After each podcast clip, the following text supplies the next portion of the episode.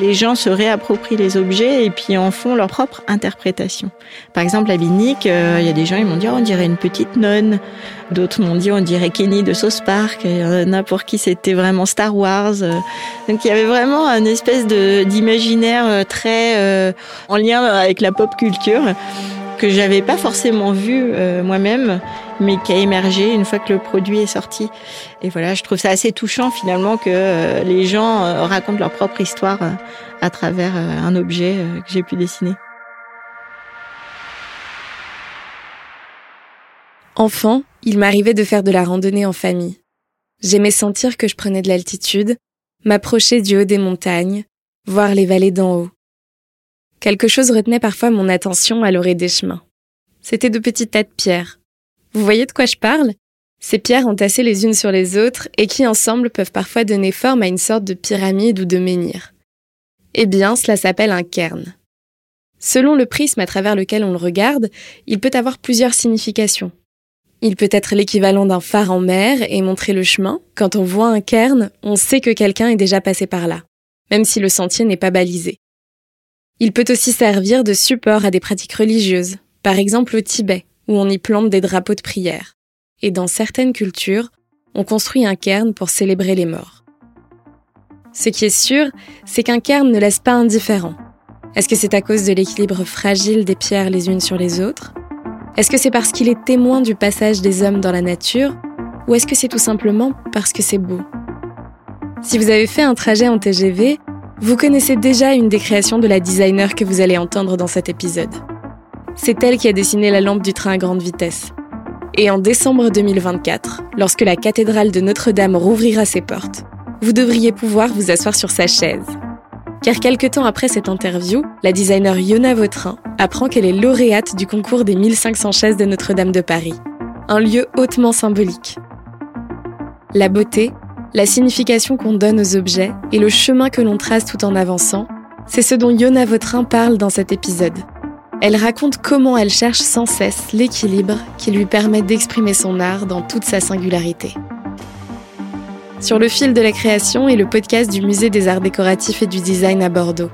Ils donnent la parole aux créateurs pour emprunter avec eux le cheminement intime de leur processus de création. Dans cet épisode, Constance Rubini, directrice du MAD Bordeaux, rencontre la designer Yona Vautrin pour parcourir avec elle le sentier de la création de ces objets. Bonjour Yana. Bonjour Constance. Vous avez bien voyagé, vous êtes bien arrivée Oui, je suis arrivée en TGV ce matin à la gare Montparnasse. Voilà, parce qu'en fait vous habitiez à Paris, mais vous avez quitté Paris euh, il y a quelque temps pour revenir en Bretagne, votre pays d'origine. Mais bon, entre-temps, vous avez quand même beaucoup voyagé parce que après vos études de design, vous êtes parti en Espagne, travailler chez Camper, Camper les chaussures, à Majorque. Et puis après, vous êtes parti pour Milan, travailler dans le studio de George Sowden, pour arriver à Paris et travailler avec euh, Renan Erwan Bouroulek. Et puis, euh, à peu près au moment, je pense, où vous avez gagné le Grand Prix de design pour la ville de Paris, je crois que c'était en 2011, vous avez ouvert votre propre studio de design. Et tout s'est passé un petit peu en même temps parce que je crois que c'est le moment aussi où vous avez sorti, créé la lampe euh, Binic, qui a été un succès incroyable auprès de l'audience et du public. Je pense que beaucoup de designers rêvent de faire un best-seller comme celui-ci. Et moi, j'ai eu la chance de mon côté de prendre le TGV puisque j'arrive de Bordeaux. Et donc, j'étais accompagnée par euh, vos petites lampes du TGV, enfin petites, vos lampes du TGV. Il y en a des bleues et des rouges, ces lampes à deux têtes, qui sont sorties pas si longtemps après. Je crois qu'elles ont, elles ont été installées dans les TGV en, en 2017. Oui, tout à fait. Ça, c'est un très beau projet. Et alors justement, comment est-ce qu'on démarre un projet comme celui-ci? Alors, euh, la SNCF m'a contacté, euh, je dirais en 2013, finalement pas tellement longtemps après la sortie de la Vinique, euh, dans l'optique d'imaginer les nouveaux intérieurs euh, du train qui s'appelle le TGV L'Océane. Euh, donc ces trains sont dessinés par l'agence Sagas Partners et en fait ils voulaient mettre en avant un objet qui est cette petite lampe qui vient un peu ponctuer l'intérieur de ces trains et ils voulaient mettre en, valeur un jeune créateur ou une jeune créatrice. Et en fait, comme ils trouvaient pas encore là où les personnes pour réaliser cette lampe, en fait, ils ont mis la petite binique dans les 3D. En attendant de trouver la bonne personne, bah, quelqu'un leur a dit, mais en fait, euh, vous savez déjà avec qui vous voulez travailler. De là, euh, ils m'ont contacté et ils m'ont proposé ce projet qu'évidemment j'ai accepté avec, euh, avec bonheur. Donc, ce que j'ai voulu faire à travers ce petit objet, en fait, c'est de dire un peu qu'il y a deux têtes. Donc, c'est un peu l'idée d'avoir une lampe pour chacun. Donc euh, de parler à la fois euh, à la personne à, la gauche, à la personne à la droite, même si évidemment c'est une, sorte de vision de l'esprit puisque c'est plus un objet, euh, on va dire, d'ambiance que vraiment d'éclairage.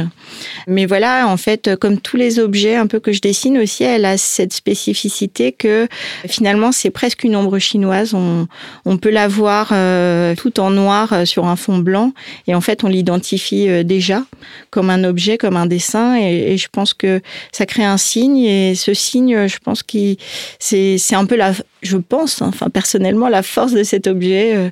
mais euh, j'ai l'impression que c'est aussi ce qui dessine petit à petit tous les objets que j'ai pu euh, créer, en fait.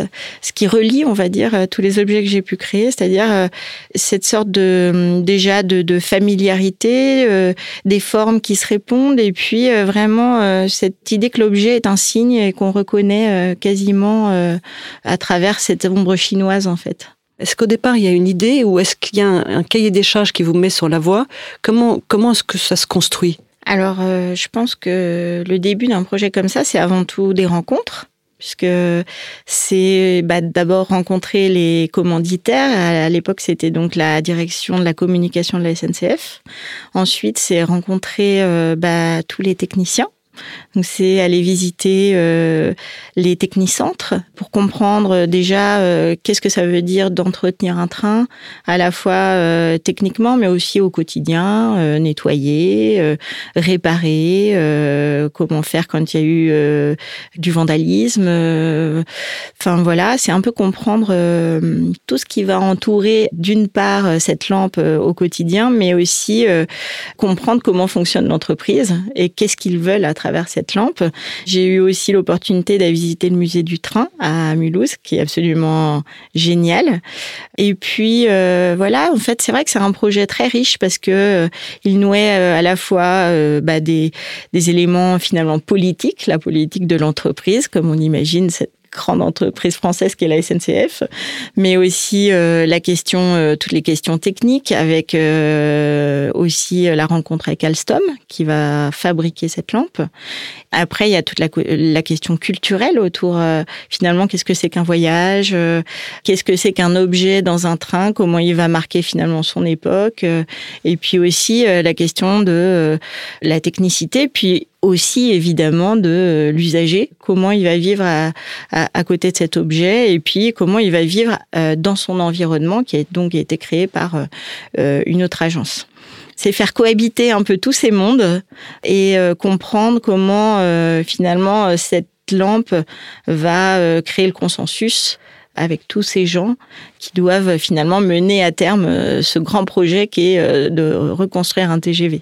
Et eux, vous avez donné un cahier des charges, par exemple, est-ce qu'on vous avez imposé un matériau ou est-ce qu'il y, y avait un cahier des charges qui vous a permis de réfléchir et de le transformer un petit peu ou est-ce qu'au contraire c'était très euh, strict et rigoureux? Alors le cahier des charges, il était à la fois strict et rigoureux dans le sens où, euh, je donne quelques exemples, mais euh, il fallait pas que la lampe, évidemment, euh, entrave euh, la vue. Il fallait pas qu'elle éblouisse les passagers. il fallait qu'elle soit à la fois facilement démontable, mais en même temps pas trop facilement pour pas pouvoir la voler. Il fallait qu'elle soit facilement nettoyable. Il euh, fallait aussi pouvoir euh, changer les systèmes d'éclairage euh, simplement et très rapidement. Il fallait pas qu'elle euh, elle avance sur la table parce qu'il y a des, tablettes qui se replient. Il fallait pas gêner euh, les usagers. Euh, en fait, il fallait qu'elle soit présente et en même temps assez discrète. Et finalement, quand j'ai commencé à réfléchir à cette lampe, j'ai commencé à, construire un parallélépipède de l'espace dans lequel elle, de, elle pouvait être placé. Et en fait, c'était un, une sorte de parallélépipède très petit. Rien qu'en termes d'espace, finalement, euh, il y avait déjà une contrainte énorme. Après, il y avait la question du poids évidemment, euh, dans un TGV, évidemment, l'objectif c'est d'aller très vite. Et plus on rajoute euh, de poids, et évidemment, plus ça le ralentit. Même un, poids infime, c'est euh, c'est un poids supplémentaire.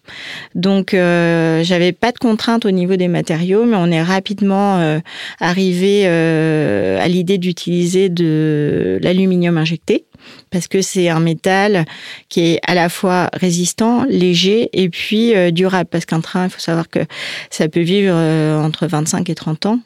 Donc, il fallait que ces lampes puissent tenir tout ce temps. Je suis quelqu'un d'assez terrienne finalement, et donc j'ai présenté trois pistes assez, euh, comment dire, en lien avec euh, le type d'éclairage. Au niveau créatif, j'ai essayé d'être assez didactique et partir sur des typologies d'éclairage pour ensuite décliner euh, finalement des, des histoires différentes autour de ces typologies d'éclairage. Il faut savoir aussi que dans le cahier des charges, l'idée c'était que cette lampe un jour puisse s'extirper du train pour arriver euh, dans l'univers domestique et devenir un objet d'édition. Donc, euh, donc il fallait aussi imaginer que ce soit une lampe qui puisse être domestique. Le principe aussi, enfin dans la commande, c'était de d'amener un peu de domesticité euh, dans ce train qui est euh, souvent assez, euh, on va dire, euh, fonctionnel. Donc euh, voilà, c'était un peu ramener un petit bout de maison euh, dans le train et à la fois un petit bout de train à la maison. Vous partez par exemple avec une typologie et vous suivez une méthode ou est-ce qu'à chaque projet la méthode elle se réinvente? Je pense qu'il y a un fil conducteur qui est souvent le même dans l'absolu. Après, euh, je pense que l'impulsion de départ, elle est très différente en fonction des projets. C'est vrai que là, le cadre était très marqué, très euh, assez complexe. Je pense qu'il fallait faire preuve justement de méthode pour euh, d'abord un convaincre et puis euh, arriver dans le projet avec des arguments sérieux. Après, parfois, il y a des projets où euh, on passe d'une maquette à une autre et puis petit à petit, finalement, le fil d'un projet euh, se tire. En général, euh, les projets, bon, il y, y, a, toujours cette phase un peu de déambulation où j'essaie plein de choses. Euh, assez facilement, euh, j'éloigne des pistes ou je garde des pistes. Je me dis, ah non, ça, ça va pas. ou alors, c'est confronter le dessin à la 3D dans la 3D, en fait, euh, je suis obligée finalement d'y mettre toutes les contraintes de, bah, dimensionnelles, par exemple. Et souvent, un dessin, on se dit ah ça c'est intéressant. Et puis quand on le, met face à la réalité, euh, ça, fait mal aux yeux. Donc euh, voilà, quand ça marche pas, euh, des fois je, force, je force, je force. Je me dis non, en fait ça marche pas du tout.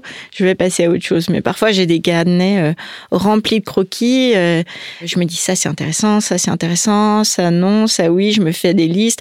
Et en fait, euh, petit à petit, bah, je sélectionne, je sélectionne jusqu'à ce que finalement euh, un, projet me semble plus pertinent, euh, à la fois par rapport évidemment à un cahier des charges, mais aussi formellement, en tout cas dans ce qu'il raconte, mais aussi, disons, qui me parle et que je me sente confiante par rapport à ce choix, en fait. Mais c'est assez intuitif finalement, ce choix.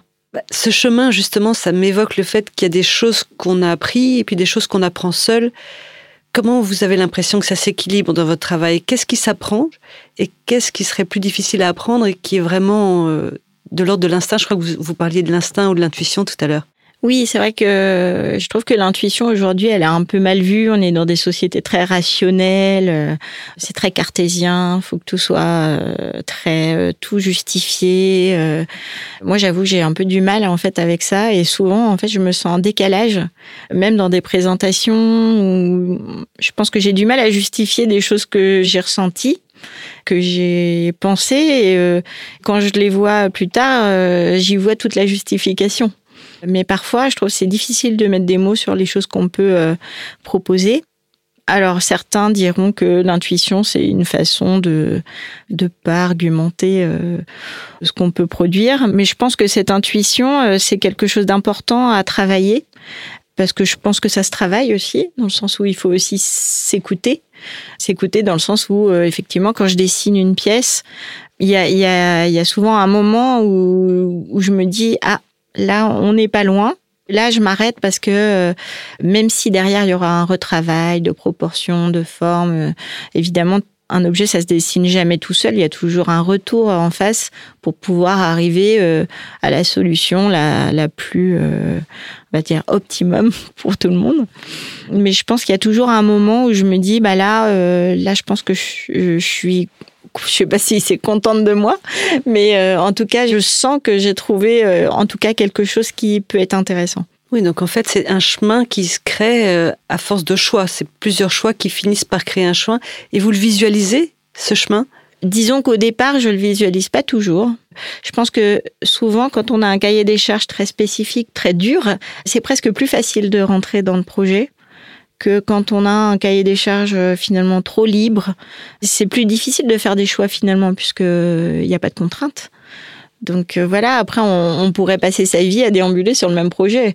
Parfois, il y a des projets euh, où ça se passe hyper naturellement, et puis des fois, on peut gripper en se disant oh, je trouve rien, ça marche pas, ou on a du, ou j'ai du mal à même à m'y mettre en fait, parce que je sens que il y a pas, je sais pas si c'est une question de connexion, mais en tout cas, ou que ça me parle pas, ou que j'ai pas trouvé le point d'entrée en fait.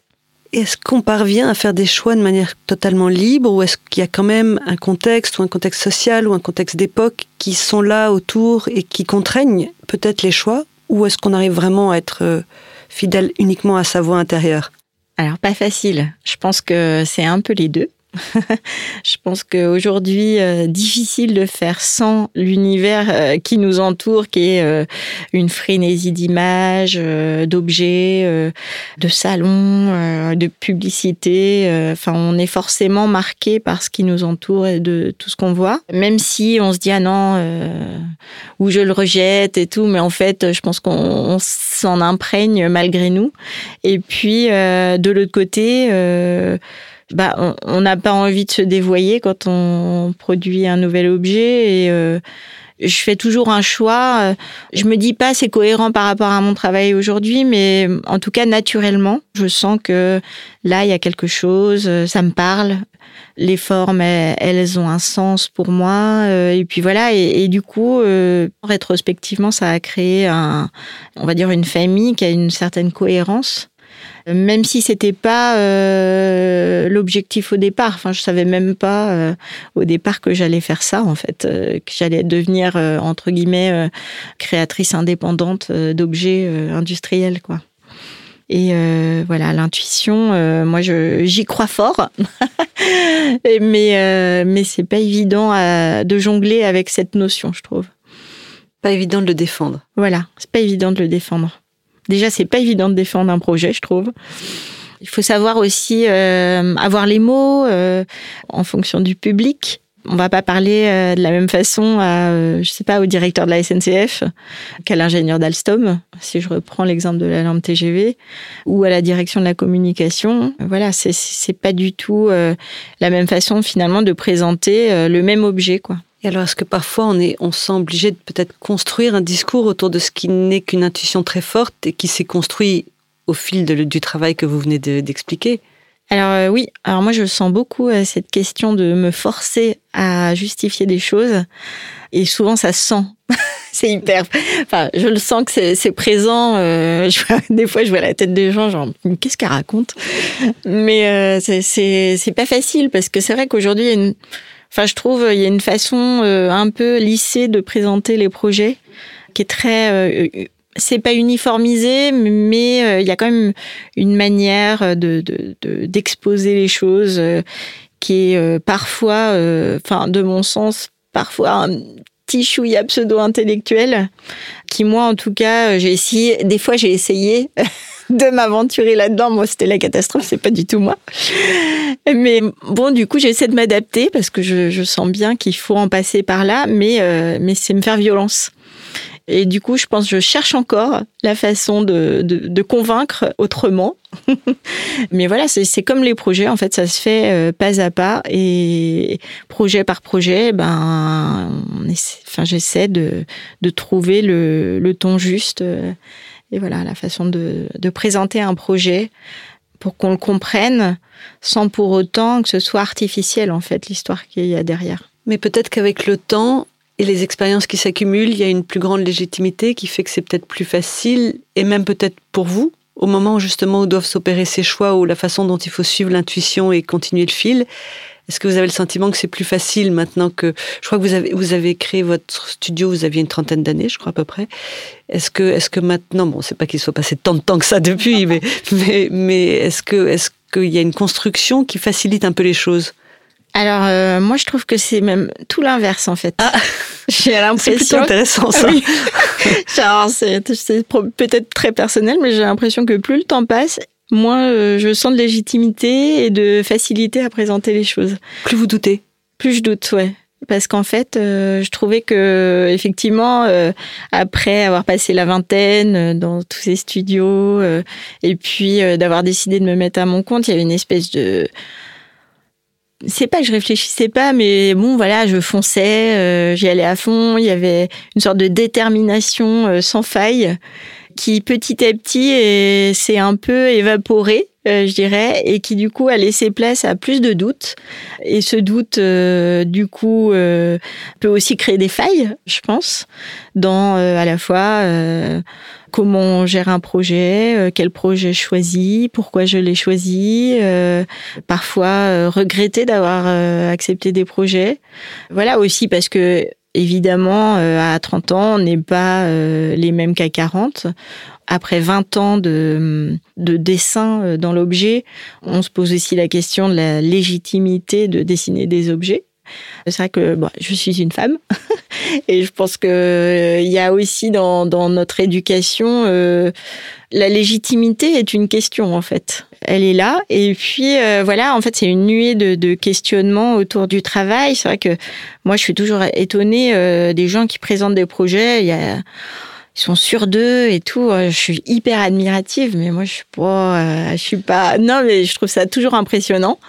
Même si euh, parfois j'y- trouve aussi des failles, mais euh, c'est vrai que euh, cette question de la légitimité, d'affirmation aussi, je pense que euh, elle est un peu liée. euh, elle est euh, finalement, je trouve, de plus en plus complexe à, à, à trouver. Alors, je sais pas si c'est la maturité qui fait ça ou pas.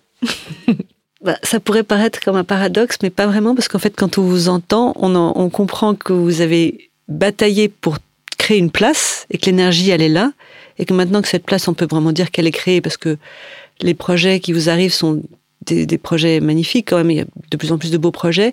Peut-être que l'énergie, elle se met ailleurs et qu'en effet, c'est sur un autre terrain que vous bataillez, qui est peut-être un peu plus proche de l'essence de ce que vous cherchez vraiment dans votre travail. Ben euh, oui, c'est c'est mieux dit que ce que j'aurais pu faire, mais c'est effectivement, euh, je pense que c'est pas faux. Effectivement, euh, pendant, c'est vrai que pendant dix ans, j'ai, j'ai, j'ai, puis j'ai, eu aussi de la chance, c'est-à-dire que les, les projets sont arrivés, se sont enchaînés. euh, j'ai eu des des beaux projets. c'est vrai que maintenant que j'ai un peu cette place, j'ai pris aussi un peu de temps pour souffler. Et puis euh, maintenant, je me dis bon, qu'est-ce que je veux faire maintenant Hmm. Et où je veux aller Et c'est drôle parce que récemment, j'ai un peu relu en diagonale un peu l'histoire de André Putman. Alors j'ai rien à voir avec euh, d'où elle vient et, et tout ça, mais elle a commencé vraiment à à faire ce qui finalement euh, l'animait à partir de 50 ans, quoi. Ah, c'est le début, alors il y en a pour vous. Même pas, c'est dans 10 ça. ans, c'est Ouais, dans voilà, 10 ans, donc je me 50 dis, j'ai le temps, c'est chouette. Je me dis que j'ai encore 10 ans pour un peu déambuler, chercher, voir. euh. Donc je me dis, bon, après, c'est ce qui est beau dans la vie de création, c'est que c'est finalement, c'est toute une vie. Je pense qu'il y y a plein de nouvelles aventures à venir, même si euh, parfois il y, a, il y a des moments où, qui sont plus vides. Je pense que c'est des vides qui sont finalement constructeurs du futur. On, on pose très souvent aux créateurs la, la question de qui vous a influencé dans l'histoire de l'art ou du design, mais est-ce que ça c'est une vraie question ou est-ce que plutôt on est influencé par son vécu? Alors, je pense que c'est un ensemble de choses, évidemment. Je suis persuadée qu'il y a des créateurs qui sont très influencés par des grands, on va dire, créateurs de l'histoire. Euh, évidemment, euh, l'histoire des créateurs, euh, c'est quelque chose qui me fascine. À une époque, j'ai écouté tous les Une vie, une œuvre sur France Culture, parce que la vie des, c'est plutôt presque la vie des artistes qui m'intéressait parfois plus que leur création elle-même en fait. Je trouve que c'est le chemin qui est vraiment euh, souvent assez passionnant et on voit euh, des similitudes, on voit euh, comment euh, certains se sont euh, cassés le nez euh, sur certains milieux. Enfin bon, je trouve que c'est le chemin qui est intéressant et je pense que c'est plus en lien avec euh, ou mon vécu ou des choses que j'ai vues euh, qui m'ont interpellée ou euh, je suis plutôt issue de la classe moyenne euh, j'ai une vie normale euh, enfin normale je veux dire euh, assez simple. Et puis j'ai pas été traînée dans les musées toutes les semaines. Enfin je viens pas de ce monde où la culture est vraiment centrale au quotidien. Et je pense que ça c'est arrivé plus tard. Quand on pense par exemple à la petite lampe binique dont on parlait tout à l'heure elle évoque euh, un univers qui est peut-être un univers marin. Est-ce que ça, ça nourrit? Est-ce que l'univers que vous aimez, celui dans lequel vous avez grandi, il peut nourrir ces formes? Moi, je pense que les formes qu'on dessine sont forcément euh, marquées de de où là on a grandi, où on a vécu. Euh, moi personnellement, c'est vrai que j'ai fait pas mal de bateaux quand j'étais enfant. J'ai vécu pas loin de la mer euh, et je pense que c'est un univers qui m'a marqué, l'univers, euh, bah, euh, ne serait-ce que de l'architecture nautique euh, et tout. Et puis c'est vrai qu'il y a ces objets, les petits manchères sur les bateaux. C'est toujours un objet qui m'a un peu fasciné. Je pourrais pas vraiment dire pourquoi, mais cette espèce de bouche d'air, un peu euh, un objet un peu bizarre finalement dans dans, ces éléments très euh, fonctionnels euh, souvent que sont les bateaux. Puis aussi, euh, finalement, il y, en a des petits, des très grands sur les paquebots. Enfin voilà, il y a une espèce de dimension euh, qui évolue. Et puis, euh, c'est vrai que ça m'avait marqué cet objet. Et puis, c'est devenu une petite lampe. Et alors, ce qui est très drôle, euh, je trouve, dans cet objet, c'est que finalement, les usagers y ont vu d'autres choses. Et je trouve que c'est ce qu'il y a d'intéressant, c'est que les gens se réapproprient les objets et puis en font leur propre interprétation. Par exemple, la binique, euh, il y a des gens, ils m'ont dit, oh, on dirait une petite nonne. D'autres m'ont dit, on dirait Kenny de Sauce Park. Il y en a pour qui c'était vraiment Star Wars. Donc il y avait vraiment une espèce d'imaginaire très euh, en lien avec la pop culture que j'avais pas forcément vu euh, moi-même, mais qui a émergé une fois que le produit est sorti. Et voilà, je trouve ça assez touchant finalement que euh, les gens euh, racontent leur propre histoire euh, à travers euh, un objet euh, que j'ai pu dessiner. On évoque souvent euh, l'originalité, mais est-ce qu'en fait, ce qui est important, c'est le fait d'être original ou c'est de créer une singularité qui n'est même pas créée, puisqu'en fait, c'est d'exprimer la singularité qui est la vôtre? Mm. C'est vrai qu'il y, a cette recherche permanente, euh, enfin même j'entends autour de moi tous les designers d'originalité, euh, de faire toujours différent et tout. Mais en fait, euh, par exemple, quand on se balade au salon du meuble où j'étais euh, il y a peu de temps à Milan, ben, on se rend compte qu'en fait tout se ressemble et que ça n'est qu'un long cadavre exquis euh, de choses euh, très cousines. Et ça, c'est aussi quelque chose qui m'interroge. C'est c'est quoi l'originalité Effectivement, est-ce que c'est trouver euh, un petit principe, euh, je sais pas, technique ou quelque chose qui fait que l'objet fonctionne euh, autrement? Ou est-ce que c'est euh, les matériaux? Est-ce que c'est euh, ce qu'on dit dans cet objet? Mais en effet, est-ce que c'est la question du sens ou est-ce que c'est la question d'une forte singularité qui est la sienne et qu'on arrive à exprimer au travers des objets? Moi, j'ai pas l'impression de, de vouloir chercher l'originalité à tout prix j'essaie de déjà de tenir euh, finalement euh, entre guillemets ma ligne. ouais. Ce qui peut avoir ses avantages et ses inconvénients dans le sens où si elle est trop marquée, bah du coup elle est trop marquée et, et les gens m'appellent pas. Ou alors au contraire elle est suffisamment marquée pour que ça crée l'intérêt. Donc ça peut mettre encore une fois dans cette position un peu euh, d'entre deux sur laquelle il faut savoir naviguer. Et je pense qu'effectivement, le risque de, d'avoir une écriture trop euh, marquée, c'est aussi de s'enfermer dedans et de se répéter. Et de, et, moi, je pense qu'après, il y a des hauts, il y a des bas euh, dans une carrière, hein, c'est normal. Mais en tout cas, c'est des questions que je me suis déjà posées. Donc, vous vous posez déjà la, la question de savoir si vous avez besoin de vous renouveler dans votre écriture Je pense que effectivement, la question de me renouveler, elle s'est posée euh, plusieurs fois. Et en même temps, à chaque fois que je me suis mise euh, devant un objet ou derrière un écran à dessiner en 3D, c'est presque de la sculpture hein, finalement dessinée en 3D, dès que je faisais des choses, par exemple, très anguleuses, très euh, un peu rudes comme ça, euh, j'aime beaucoup le travail de Donald Judd, euh, par exemple, des choses comme ça, je trouve ça magnifique. Mm. Et en même temps, des fois, je m'y suis un peu essayée. J'étais oh là là, ça va pas du tout. je m'y reconnaissais pas du tout et donc ça marchait pas quoi. Donc à un moment, je pense que il y a quelque chose d'intérieur qui est tellement présent qu'on se dit que c'est pas le, le, bon chemin quoi. Mais de toute façon, on parlait de tout à l'heure, euh, c'est à force de faire euh, plein d'essais, plein de propositions que finalement on arrive à la, à la proposition finale. En fait, c'est un long chemin avant euh, d'avoir une proposition qui puisse être valable en fait. C'est vrai qu'on peut imaginer que un petit coup de baguette magique et hop, ça arrive. Mais non. Ça serait bien. Mais donc ça veut dire qu'en fait, il faut pas avoir peur de se tromper aussi, parce que c'est peut-être en se trompant que le chemin se crée et se dessine aussi. Oui, je pense que effectivement, se tromper, ça fait partie du processus. Euh, le doute, euh, c'est un ingrédient nécessaire dans cette cuisine complexe. Sans le doute, euh, je pense que le risque, c'est d'être trop arc-bouté sur des choses trop rigides alors que le doute, ça permet euh, finalement de, de déambuler, euh, faire une sorte de de pas choisir tout de suite aussi, de, de se laisser euh, des, fenêtres, des ouvertures, même si c'est pas forcément des, fenêtres qu'on aurait ouvertes d'habitude. Au moins, s'y engouffrer, essayer, bon, même si on en revient, eh ben tant pis, euh, c'était peut-être un aller-retour euh, nécessaire pour évacuer euh, des idées qui étaient pas pertinentes, quoi.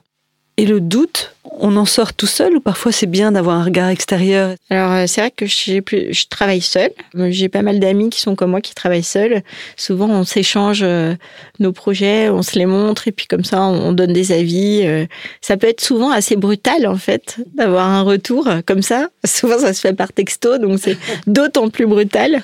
Mais en même temps ça fait du bien d'avoir un, regard différent sur ce qu'on fait. Même si le retour peut être brutal, je pense que parfois, eh ben, ça peut confirmer qu'on est sur la bonne voie.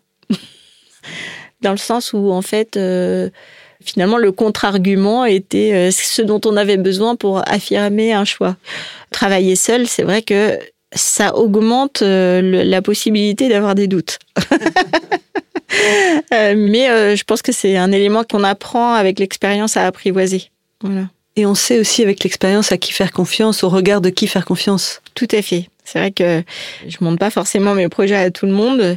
J'ai deux trois personnes euh, de confiance euh, et eux aussi de leur côté euh, m'envoient leurs projets et puis comme ça on on échange. Ça permet de parfois de débloquer des choses et euh, parfois ben, de reprendre à zéro et parfois ben, de, de confirmer euh, quelque chose, enfin une piste, euh, une intuition que j'ai pu avoir. Ouais.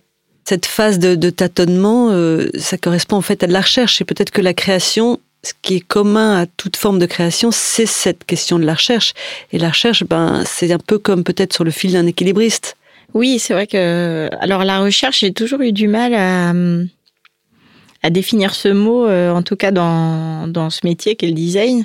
Pour moi, euh, la recherche, c'est scientifique. Et c'est vrai que, euh, comme vous dites, c'est la question du tâtonnement effectivement, peut-être que c'est une recherche, une recherche de d'un sens déjà dans ce que j'ai envie euh, peut-être dans le futur de faire. C'est vrai que il y, a quand même des grandes questions qui se soulèvent par rapport à l'écologie, à, cette frénésie euh, de la nouveauté qui commence à aussi faire perdre le sens de et l'essence de ce que c'est que ce métier de dessiner des objets, euh, notamment des objets industriels pourquoi on fait ça. Alors moi, je trouve c'est passionnant parce que ça met en place euh, des. Il faut connaître euh, bah, comment on fabrique des objets. Il faut aller visiter des usines. Il faut comprendre plein de matériaux. Enfin, c'est hyper large et hyper. C'est passionnant. À chaque projet, c'est une nouvelle passion qui se réveille. Mais euh, en même temps, euh, on se dit, mais euh, bon, pourquoi dessiner une nouvelle chaise en fait Il y en a largement assez. Donc ça pose encore la question de la légitimité de ce métier, au-delà de la, légitimité de son action dans ce métier. Et voilà, moi, ça me fait un peu des nœuds dans la tête. Et, du coup, effectivement, bah, j'essaie de tâtonner. Déjà, je pense que j'essaie petit à petit de, de moins accepter euh, des, des missions qui seraient euh, d'objets qui seraient fabriqués à l'autre bout du monde. J'essaie, c'est pas toujours facile. bon, après, c'est des choix. Euh, après, euh, c'est pas évident en fait, parce que c'est aussi un gagne-pain. Donc il faut, euh, encore une fois, c'est la question du funambule. Mm. Ouais. Et euh, voilà, mais par rapport à la question de, de la recherche, effectivement, c'est tâtonner. Alors moi, j'aime bien euh, changer d'univers. Effectivement, j'ai dessiné ce petit Kamasutra euh, pour chez Flammarion. Mais j'ai euh, j'ai aussi euh, fait des illustrations euh, pour certaines galeries. J'ai fait euh, un petit peu d'archi d'intérieur. euh, j'ai fait un petit peu d'objets. Enfin, j'ai j'ai tâtonné dans plein d'univers et je pense que c'est ça que j'aime euh, dans ce métier et, et je pense aussi que c'est ce que j'ai envie de conserver. Mais euh, en essayant de, de pratiquer, euh, on va dire, de façon plus J'aime pas trop ce mot, mais un peu plus éthique. c'est un gros mot, presque. Mais euh, En étant plus proche de. Sans, en tout cas, sans, sans, sans laisser tomber ses convictions. ouais, voilà. Et quand on poursuit comme ça le, le chemin que vous nous décrivez, et cette question-là, elle est peut-être liée à la question de, pour vous, qu'est-ce que c'est qu'un bel objet de design? Oula, pas facile. bah, je pense que euh, un bel objet de design, c'est déjà c'est un objet avec lequel on s'imagine vivre. Ouais, C'est déjà pas mal. c'est déjà pas mal. Voilà. Je pense après, euh, si on regarde d'un point de vue plus euh, vraiment de designer, euh, parfois ça peut être euh, une certaine fabrication, des petits détails. euh, Enfin voilà, après c'est rentrer vraiment dans la composition de l'objet, mais euh, je pense que tout simplement, effectivement, un objet avec lequel on aurait plaisir euh, de cohabiter pendant de longues années, quoi. Donc c'est pas forcément lié à l'esthétique parce que parfois, enfin j'imagine que vous on a, on a des objets chez soi qui sont pas forcément beaux, mais qu'on aime parce qu'ils véhiculent une histoire ou parce qu'ils ont une mémoire. Ou donc la beauté, elle est pas forcément liée à la à l'esthétique de l'objet? Euh, je pense pas. Je pense que l'esthétique, elle est, euh, elle est dans ce qu'on y met. Effectivement, un objet qui a du sens euh, par rapport à notre propre histoire. Ça peut être un coquillage qu'on ramasse ou que quelqu'un a ramassé. euh, ça peut être une plante qu'on nous a offerte. euh, ça peut être, euh, ça peut être des choses très, ça peut être désuet, mais euh, mais on, on y voit quelque chose qui nous parle, quoi. Moi, je trouve qu'il y a des objets géniaux dans des vieilles brocantes qui sont ni signés, euh, ni. euh, Enfin, moi, je trouve que l'art euh, du quotidien, des objets du quotidien, euh, tout simple, euh, je trouve qu'ils ont autant de poésie euh, qu'un objet euh, 100% industriel, dit de design. voilà. Après, finalement, aujourd'hui, le design, c'est un marché qui parle pas à tout le monde. Moi, je m'en rends compte aussi parce que j'ai fait pendant un an une école euh, de céramique. Et donc, euh, dans cette école de céramique, j'ai rencontré euh, souvent des femmes qui venaient pas du tout du monde du design. Et c'est vrai qu'on a appris l'idée de la céramique traditionnelle.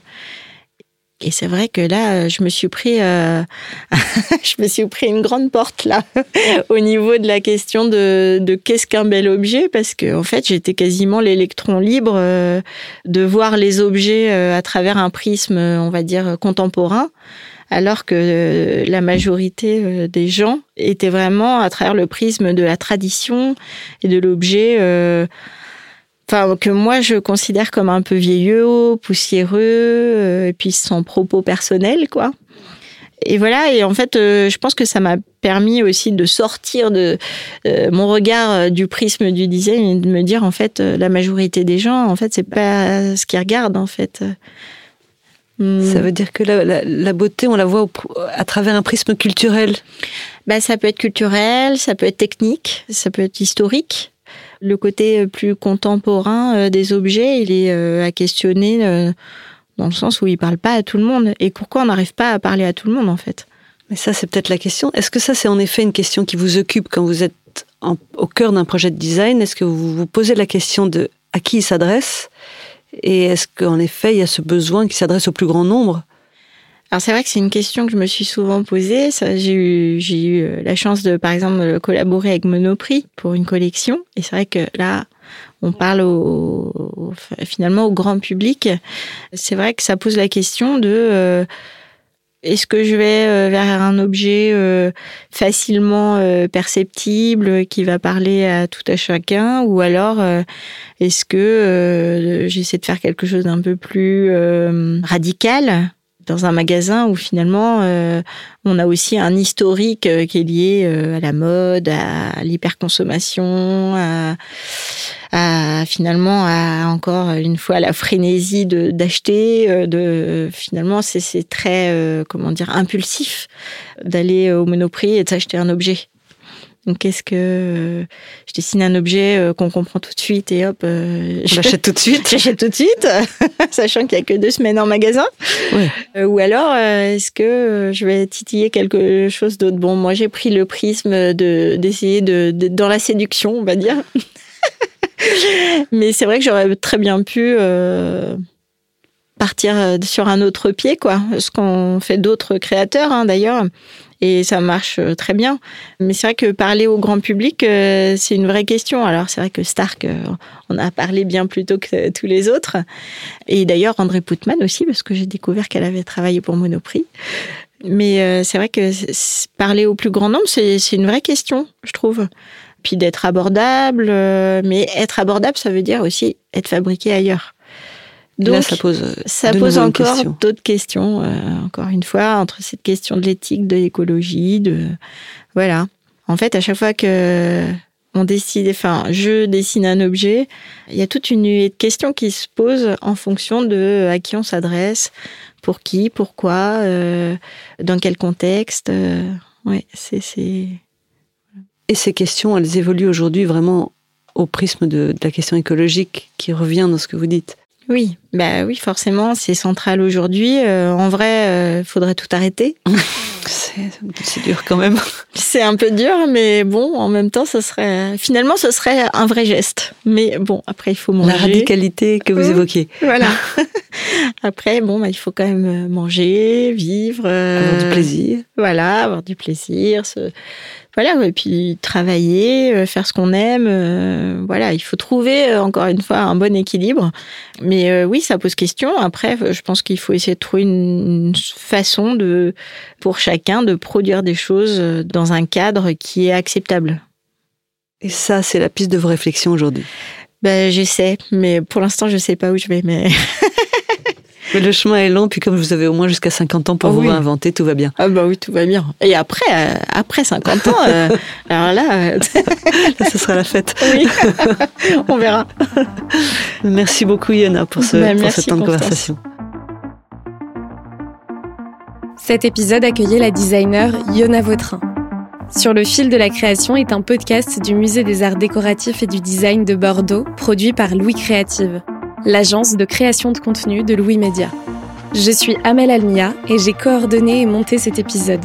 Constance Rubini a mené l'interview, Ruben Pérez l'a enregistré, Vincent Louba en a fait la réalisation et le mix, la musique est composée par Jean Thévenin et la production est supervisée par Blanche Martin. Si cet épisode vous a plu, n'hésitez pas à vous abonner, à nous laisser des étoiles et des commentaires et à en parler autour de vous. À bientôt!